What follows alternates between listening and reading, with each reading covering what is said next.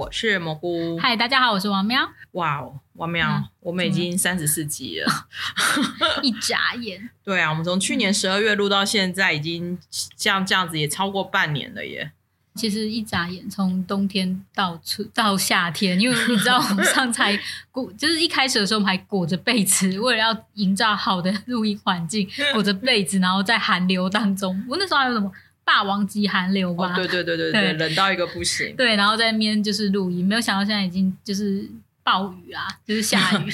对，新夏天了。嗯，对。好啊，那我们今天呢，我们想说在聊今天的主题之前，我们想要快速来，也要来做一个空中点播特辑，也没有啦，就是来回应一下，呃，我们在 Podcast 上面看到的一些留言，然后我也有在粉砖上面、IG 上面也有问说，哎，大家有没有什么问题想要我们回复的？嗯，结果。一如既往，果然没什么人有 有问题要我们回。不过我们还是有找到几个，硬是要回，怎样？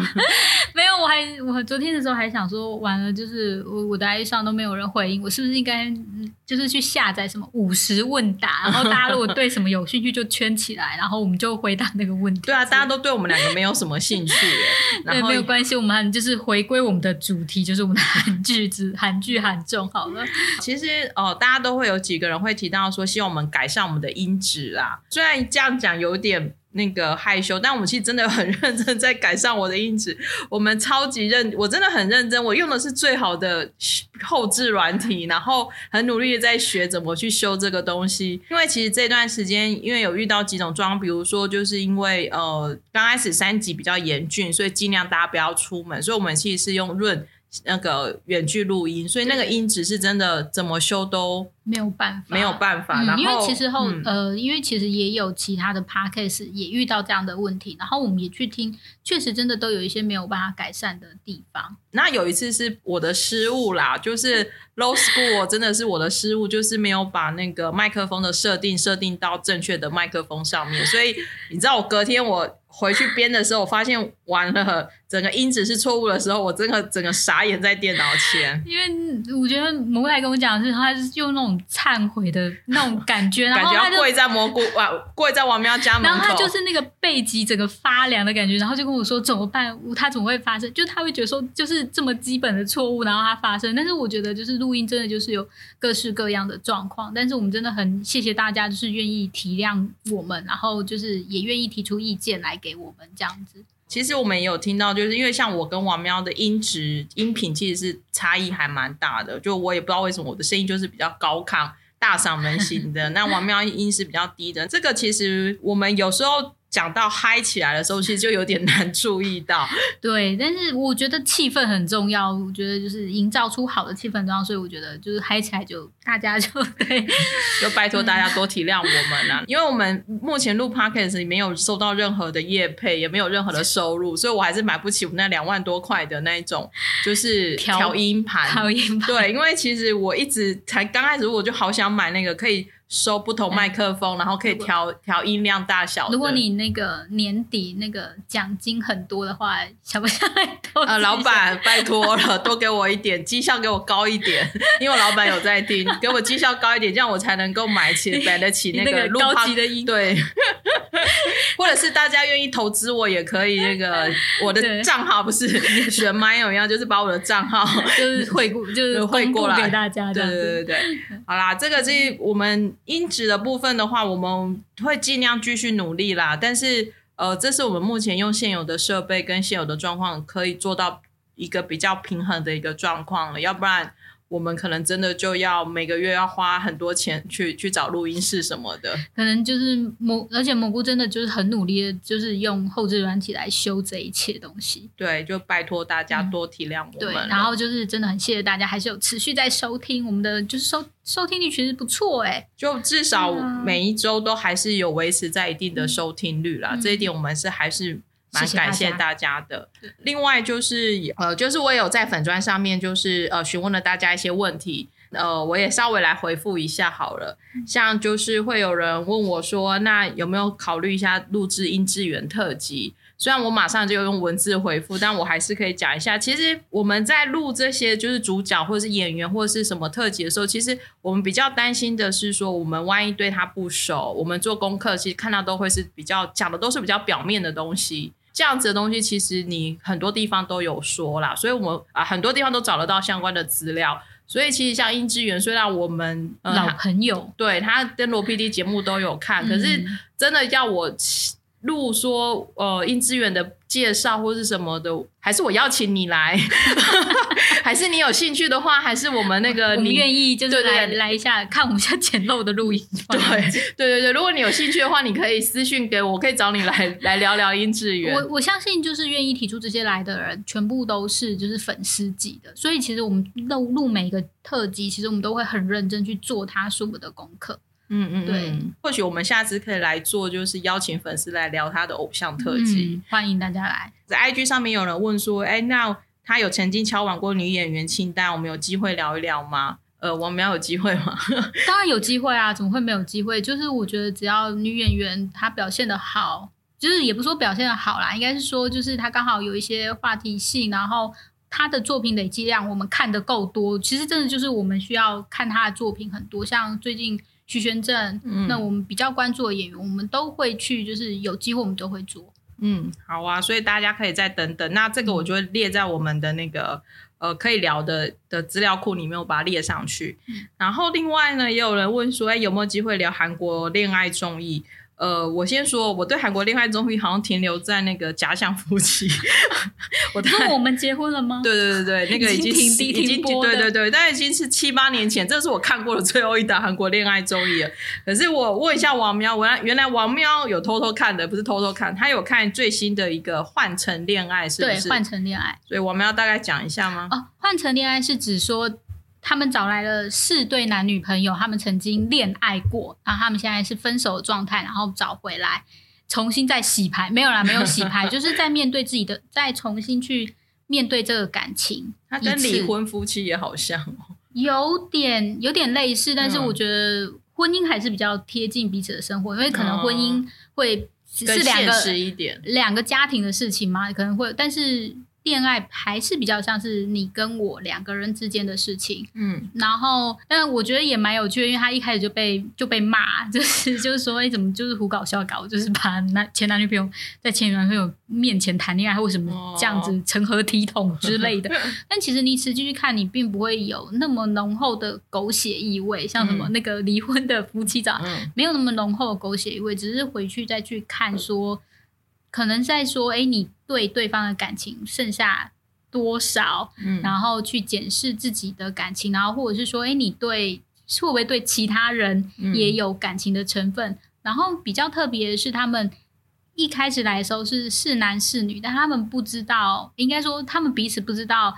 谁跟谁是男女朋友？曾经是男女朋友，哦、然后年龄也不知道，职业也不知道。边悬疑剧。对对对对，就是你要去，就是你边看剧的时候，你会边猜，边猜说谁跟谁可能是男女朋友，谁跟谁可能是男女朋友。我觉得这一点还蛮有趣的，我有猜中。然后呢，对，就是哦，对，就是你会就是有一点推理的感觉。然后我觉得也还蛮有趣的是说，他们会让他们分开去，就去去约会。而且约会的地点是跟前男女朋友有回忆的地方，就是太狠了。所以他那个感情是那个感觉是很复杂的。嗯、就是为什么你就是别人会问说你为什么会选择这个地点，或者是呃有什么样的回忆呀、啊、什么之类的。而且分手以后，你愿不愿意替你的前男女朋友的下一段恋情加油？嗯，就是你愿不愿意加油？好写实哦。对你，嗯、你你会吗？嗯，不见得。对，那个，我觉得说会的人，那个真的是，除非你已经找到比现前男友更好的对象。然后，然后他们也这样问。然后有一个主持人，就是他们也有棚内摄影嘛。然后棚内主持人就说：“要加油可以啊，如果他参加铁人三项这种的话，我会帮他加油啊。就是如果为他下一段恋情加油，就免了吧。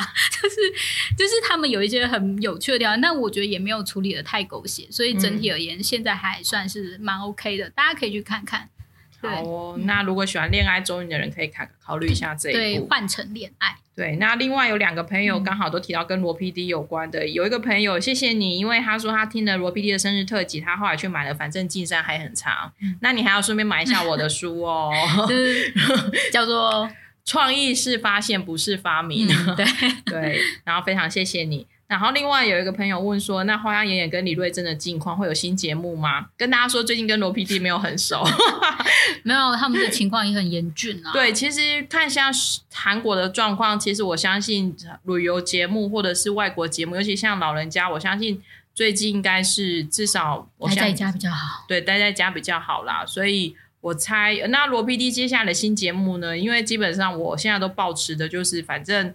总有一天我会知道他下一个期节目是什么。佛系心态，对对对，所以我其实也没有多问罗 PD 什么，嗯，嗯，所以我们就就期待他的，反正就是有任何新消息，我想不久之后我们都会就可以知道消息的。那爷爷们呢，也希望在现在这状况呢，还是好好待在家休息吧。嗯，对，没有错。快速来个点播时间之后呢，接下来我们要聊一下我们今天的主题。我们今天主题是要看八月，诶，不，七月新播的韩剧，你弃了几部？他居然，我不，我不居然这样写，但我们还没有气，好不好？有啦有啦，我已经有气了几部了。啊、对对对对，嗯、对。那呃，其实七月新播韩剧或是最近 on 档的韩剧呢，其实也不少部啦。老实说，但是其实。我觉得这一季的韩剧还蛮挑，个人对于什么样的主题跟什么样的演员，你就是吃得下，你就会吃得下；吃不下，就真的是别人再怎么推荐说好看好看，我觉得好像就还是没办法记录那个状况。对，没有特别好的剧本，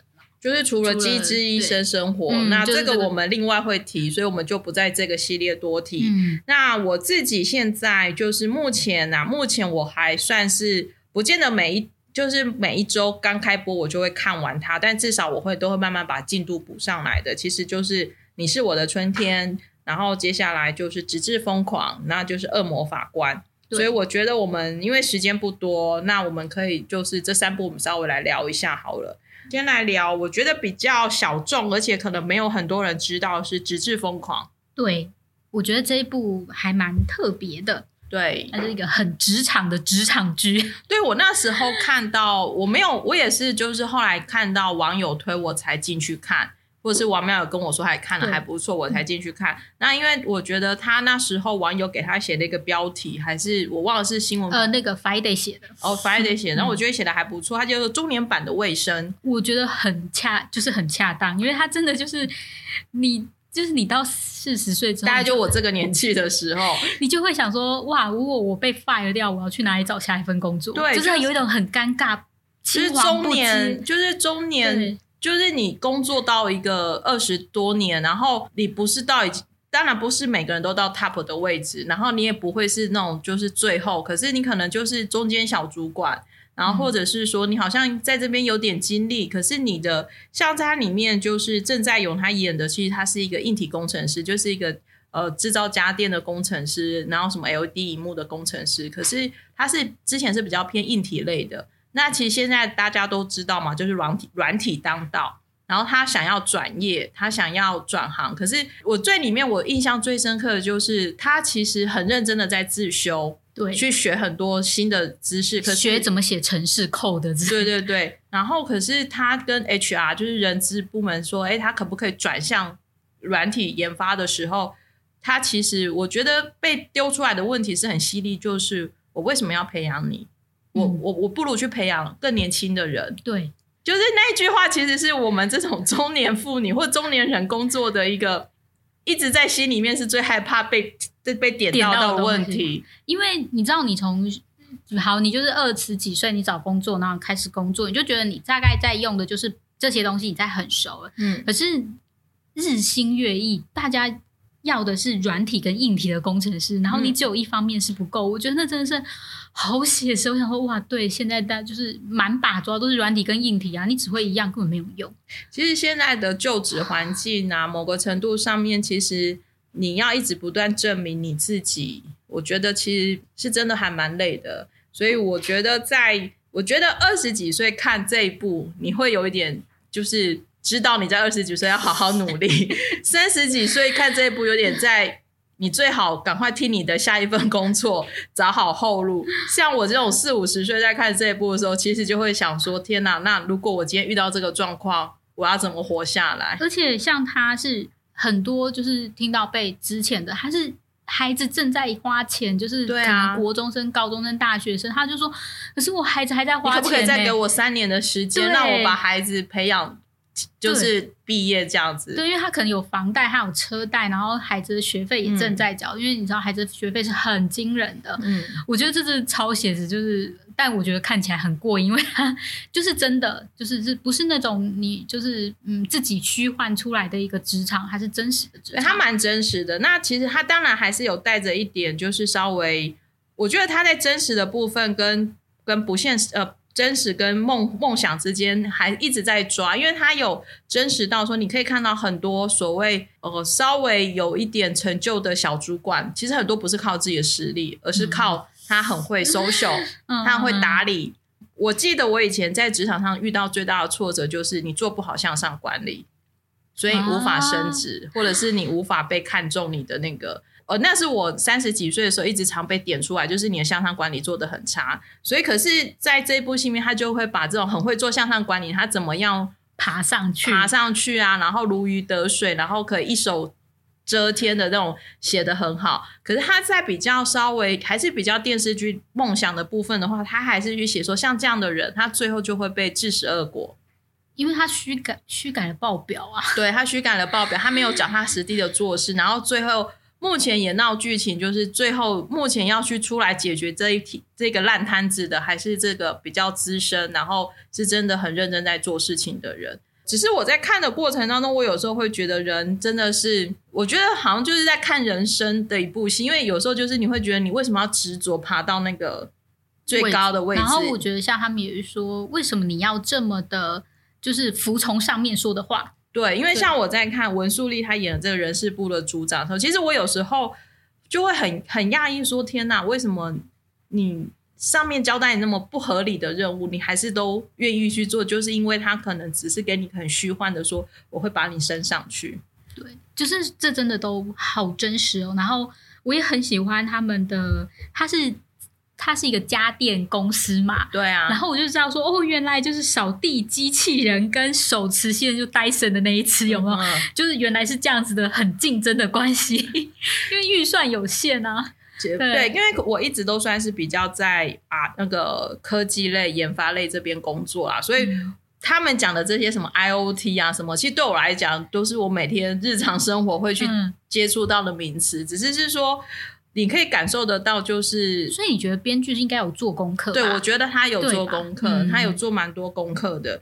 但是因为我觉得像这种传统，其实大家也看得到，现在传统家电跟所谓的智慧家电，其实一直都是处于那一种很微妙的状况。因为像我自己，有时候我只是单纯要买一个就是热水机的，呃，那个煮热水器的时候。就会看到很便宜的，很便宜的，很贵，就是说，哎、啊，你可以跟手机 APP 相连啊，哦、然后可以怎样怎样。现在体重计都要跟 APP 相连啊。对，可是就是好像这样子就很潮。然后哦，对，我要讲的是像那个里面那个就是正在永年那个吹盘石那个工程师，对，他那他们在里面过程当中有就是有点要像是就是为了大家去争取。研发预算嘛，就你刚刚讲很竞争，然后他就是他就他有点像在帮他的后辈们看，说你送上来的企划书，对，就会就是到底怎么样，可行度、实施度到底在哪里？他讲了一段话，我真的觉得可能我在这个行业，他就说不要每个都是写人工智慧、写大数据、写 AI，就是写这些东西，好像以为写了就很厉害这样子。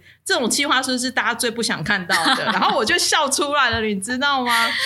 在这行业工作就是会觉得是这样子，但我觉得这就是极致疯狂好看的地方。对，然后当然有时候他真的太写实的时候会有点刺一下啦。可是我觉得，反正我觉得是一部好看的职场剧啦。对，嗯、就是还蛮推荐。而且就是有跟着趋势，像现在其实健身魔镜是很潮的东西，哦、对对对，但他也有写进去，会觉得哇，就是。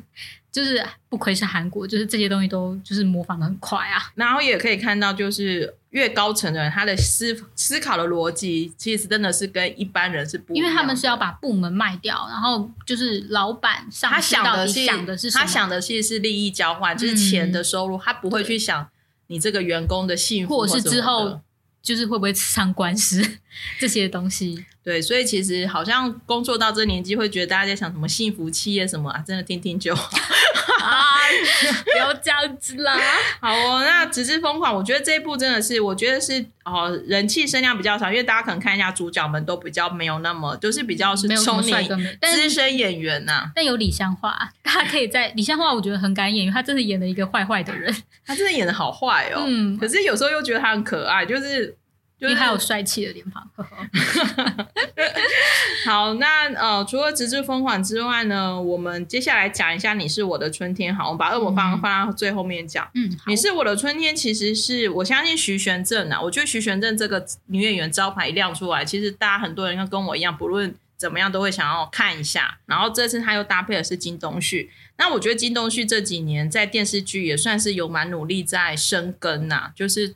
就是从什么角色他都有演过，他这一次呢，我觉得他有瘦下来，然后呢，他上一部就有瘦了，哦，这部我觉得更瘦，然后他又穿的比较就是比较 fit，就是更 fashion，、嗯、所以呃，我基本上呢，你是我春天，虽然他的剧情的内容没有一直都还是没有很抓得到我。可是我还是一集一集跟着看下来，我有点就是想说，到底编剧想要传达的企图是什么？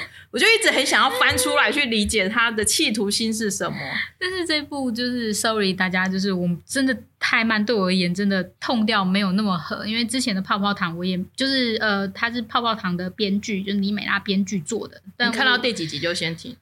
四集，你说这一部吗？嗯《直至疯狂》四集？不是啦，你是我的春天呐、啊。你是哦，说你还在《直至疯狂》？Sorry，你是我春天四集，四集。其实我觉得它大概到第七集之后、嗯、，tempo 我比较抓得到。嗯，因为我大我我不瞒大家说，因为那个 Netflix 它有一点五倍速，那我又不想错过台词，所以我都调一点五倍速。因为它前面有一些很 slow motion，就是就是它以为了营造那个。氛围嘛，就是镜头就一直停滞在那边，然后就是有一点慢慢来的那种抒情的风格。我没有看起来，我没有看起来就是已经完全忘记他四集看过什么了，没关系。因为他讲故事的速度太慢了，对他讲话速度，可是他又故意去选。我比较不喜欢的是他故作玄虚。对，我觉得这几年韩剧有一个，就是用的好的人当然就用的好，用不好的人真的就有点。就有点失败，就是故弄玄虚，就会故意那种，就是一一段故事，他故意用不同角度，然后用他的回忆，可是他回忆有可能是错的，或者是怎么样，就一直在去去绕圈圈，去绕圈圈。李是的，我的春天，我觉得可能因为我被他的。那栋九九大楼，那栋大楼真的好漂亮，它在青州诶，在罗 PD 的故乡。哇，对，你查到了？嗯，没有，我我是 我觉得有一天 有一天你会回去那个地方，因为我觉得它的那个它的那个室内的设计真的很漂亮。徐玄这跟金东旭的火花，我觉得还是有啦，就是看他们两个在，他们两个都实力派的演员，我觉得绝对是很 OK 的。对，我常常有时候剧情我有点抓不到，可是看他们在斗嘴，我觉得就还蛮好笑的。你是我觉得目前我还没有气啦，但是就是有一点，我我每次都会就是一次累累积个两集，然后一次就是把它用一点五倍速 把它转完。我知道有人又要骂我一点五倍速你还敢讲，可是我台词都没有漏啊，我还是有把它看完啊。虽然我只看了四集，不过它确实有一些台词是写的还蛮好，然后也都蛮打动我的地方，因为我觉得就是当人去面对伤痛的时候。近来其实很多韩剧或者是韩国书籍都在讲说，其实每一个人疗伤的速度是不一样的，嗯、然后去敢回头去看自己的一些就是伤痛或小时候，不论是小时候创伤，或者是你曾经在职场，或者是你在感情上的伤痛，其实每个人都不一样，所以你应该要去尊重每一个人，就是他们自己的模样。嗯、编剧感觉确实是要想要有一点，可能现在韩剧就是要这种很多种元素的。就是又要疗愈，然后又要悬疑，然后又要有那个浪漫的火花什么之类的。但是老实说，我是觉得就好像还是差了一点什么东西，没有完全打得到我。那反正我就是单纯就是以看徐玄振跟金东旭的表现，我就撑到了第八集。那他在前面，我觉得他在前面三集四集的时候，我觉得他有一点。一直在发展很多支线，可是你看不出来每个支线之间的关系，啊嗯、所以我真的就是看到，我真的好像看到第六集后半，然后七八，因为我七八是这两天看完的，就会觉得说他开始把那个支线收回来了，收就是穿在把那个支线的关系穿起来的时候，就会觉得说哦，就还还开才开始有比较抓得到我，但我也不晓得。他后面会怎么样？反正我们就看下去吧。去对，嗯、就继续看下去。好，那最后呢，我们就来聊一下那个恶魔法官。是恶魔法官，其实刚开始的时候就还蛮备受瞩目的。嗯，然后我想，因为大家有驰骋的关系，所以我觉得大家对于恶魔法官都还蛮瞩目的这样子。嗯、那本我自己是因为我很喜欢，就是文玉熙编剧，他就是我没有看过文编剧哦。哦，对，他之前其实有呃，之前有来台北开过，就是呃，算是一个讲座，但是他比较私人的讲座，嗯、但我还蛮幸运的有去参加过。嗯，然后就是，所以我看过我们法官本人。他本人很可爱哦，他很圈粉，本人很圈，他就是一个很斯文有礼的法官。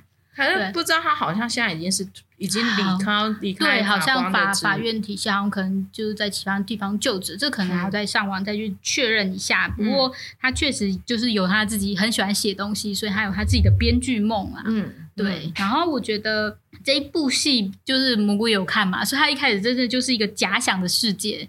对，就是他一出来的时候，我就跟王喵说：“嗯，嗯这应该不是真的大韩民国。嗯”对，那时候我们没有，我没有看任何的剧情简介啦。我就是、嗯、我看戏喜欢第一集就先这样看，然后看完觉得好奇，我再去翻。然后那时候看到第一集的那个，因为。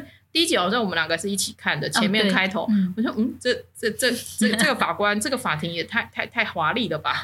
对，就是很豪华。那因为他在做一个，就是有一些审判，他会挑一些呃案件，然后透过全民都能够参与的现场，就是 live show 啦，然后直播真人秀，嗯、然后让。参与的人去投票，有个 A P P 你可以投票，投这个人投票，对对对，觉得他有没有这个被告是有罪，全国国民都可以投票。对，只要你有就是那个 A P P，然后你有看那个，你都可以投票，然后你可以看他现场的答辩啊，然后现场的环。就是你到底觉得这个人怎么样之类的？他的那个法庭，他的这个公开法庭，他打造，我觉得有点像希腊的那一种风格。嗯，然后他的衣服啊 也是走希腊风，但我被我们一个朋友说像新加坡空少，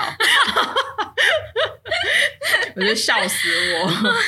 就是对，大家重点都很不一样。但我觉得就是呃。你觉得先来讲，你觉得哪里你会觉得没有办法？你觉你看了觉得怎么样？蘑菇应该是说，我可以理解文编他想要，因为他是假想，所以他就想让里面每个人都有疯狂到一个就是直至疯狂，就是每个人都有一种疯狂，然后有一个很特色的偏执，对的偏执，然后去映照他。然后尤其是像池骋他演的这个江耀汉，又是耀汉，对，又是耀汉，他更他在。前面两三集的时候，我有点适应不良，就是可能我还是虽然我知道是假造的，可是我还是觉得这个法官有点太作秀，然后整个很夸张，啊、然后他所有的行动行为都是就是我会觉得我有点抓不到那个啊痛掉，但我觉得确实一开始的时候你真的搞不清楚他在干嘛，然后你会想说恶魔法官到底是指。他是恶魔还是其他人是恶魔？对，就是他确实是在，我觉我自己会觉得说，他跟其他作品就是一般，我们其实他们现在其实，嗯、呃，应该说韩剧也慢慢渐渐去累积这样子法官跟检察官的一些韩剧了嘛。嗯、那我觉得它跟其他作品不一样，是因为可能是因为就是文编俊他本身曾经当过法官，所以他其实真的就是他有办办过案子的，他可能就是一年因为。我记就是他们其实一年的案件量可能是三，因为如果你在首尔这种比较的，可能一年是三四百件案子在办的那一种。嗯、那他看过很多案件，所以他对于就是社会现象，他有一些深层的反思。他写的点都还蛮进去的，他不是单纯是写说暴力啊，或者是呃性侵什么这种之类，他是真的有把那个法官在办案过程当中会遇到跟自己价值观的那一种。拉扯对，因为像他说的这，像他现在的那个是一个反乌托邦的大汉民国，所以他们其实真的有点乱世用重点的那一种，就是世界，嗯、就是吼一戏，就是不论你犯法，不是像我觉得他会这么写，是因为。是因为像你会拿很多，他一开始的案件可能是一个呃大企业的老板，嗯，那你大家就会觉得说，像大企业的老板是很好脱罪的。大家你知道，大家我们台湾也是一样，就是你后来就是个，他就说我不知道，我不知道，然后后来就办办个两三年，然后就结束了，然后大家就会觉得说，你明明作恶多端，为什么那么多年？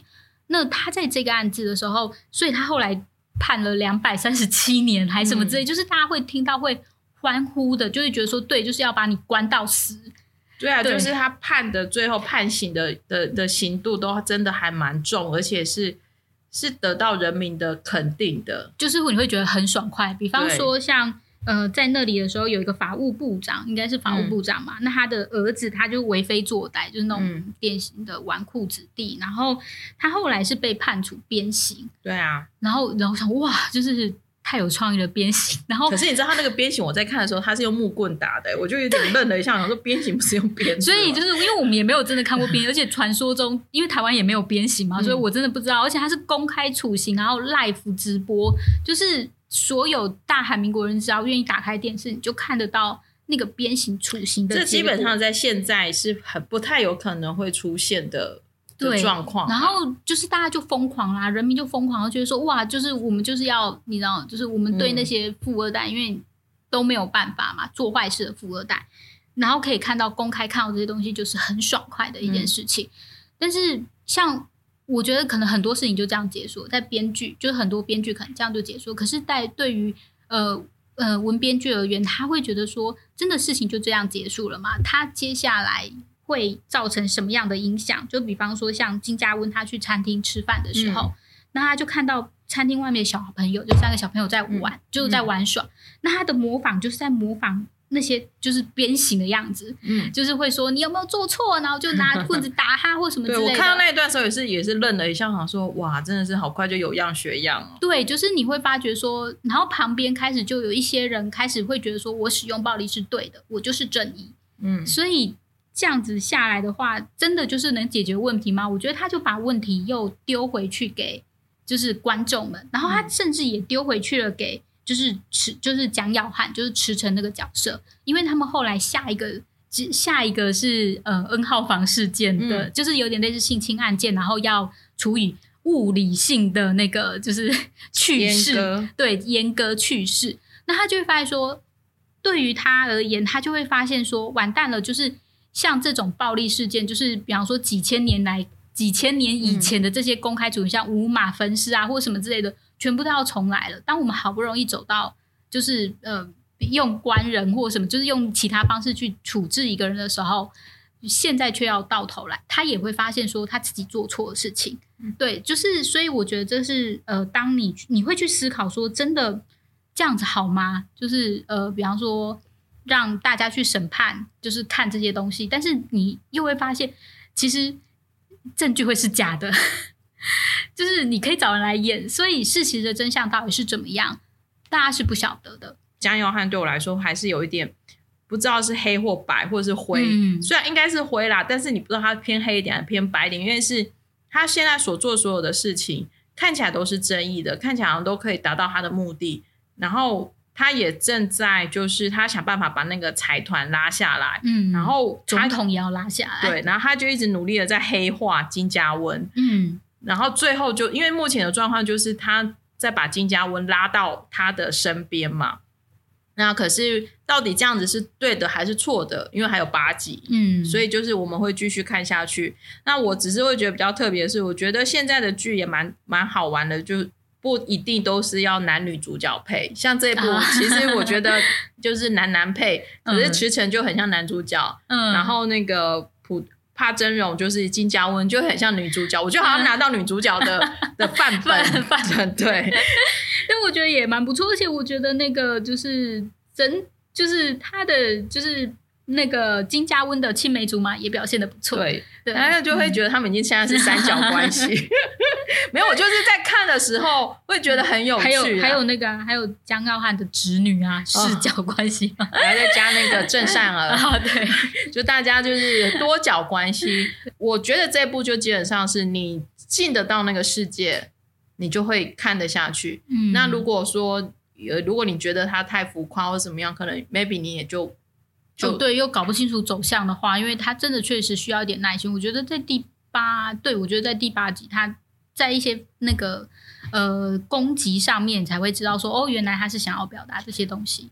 我这部大概也是撑到第四集还第五集的时候，我才开始有进入状况，嗯、因为前面他还在讲故事，然后你还有点故意，就是也是那种故弄玄虚，嗯、也是不让你太了解说到底江耀汉是一个什么样的人格。对，然后可能他前一秒哭着在那边跟你讲话，下一秒又笑出来这样子，然后甚至包含他哥哥，就是江耀汉的哥哥，那个教堂火烧，嗯、你你也不知道到底所谓真相是什么。嗯，对。昨天我也是刚好看到最后一呃最新这一集，然后它里面其实有讲到，呃，没有，就是延伸一下跟大家讲一下，因为我刚好。最近也开始慢慢在看那个懂也有用的犯罪词典，oh, 然后他在第一集有讲到那个兄弟福利院，对，那个很可怕的事情。最新这一集他有把那个就是把流浪汉啊什么的全部把它管制起来，我就突然想到说，哎，其实文文编还是有很认真的把一些韩国上面的这种。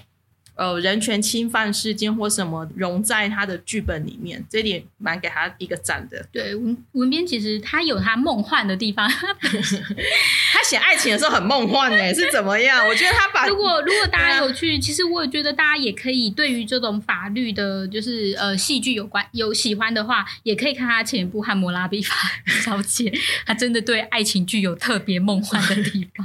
对，所以我们还可以，然后大家现在就在想说，到底我们的。金家温跟那个秀贤到底会不会在一起？因为我觉得秀贤真的是用尽他的生命在按家温啊。嗯，对。我觉得整体而言，如果大家对于这方面题材有兴趣的话，都可以来看看。就是法法前任法官，就是曾经有办过案的法官，在思考关于法律或者是权力界限这些暴力的事情。嗯，对。就至少我觉得目前看到第八集，觉得哎还可以啦，就是。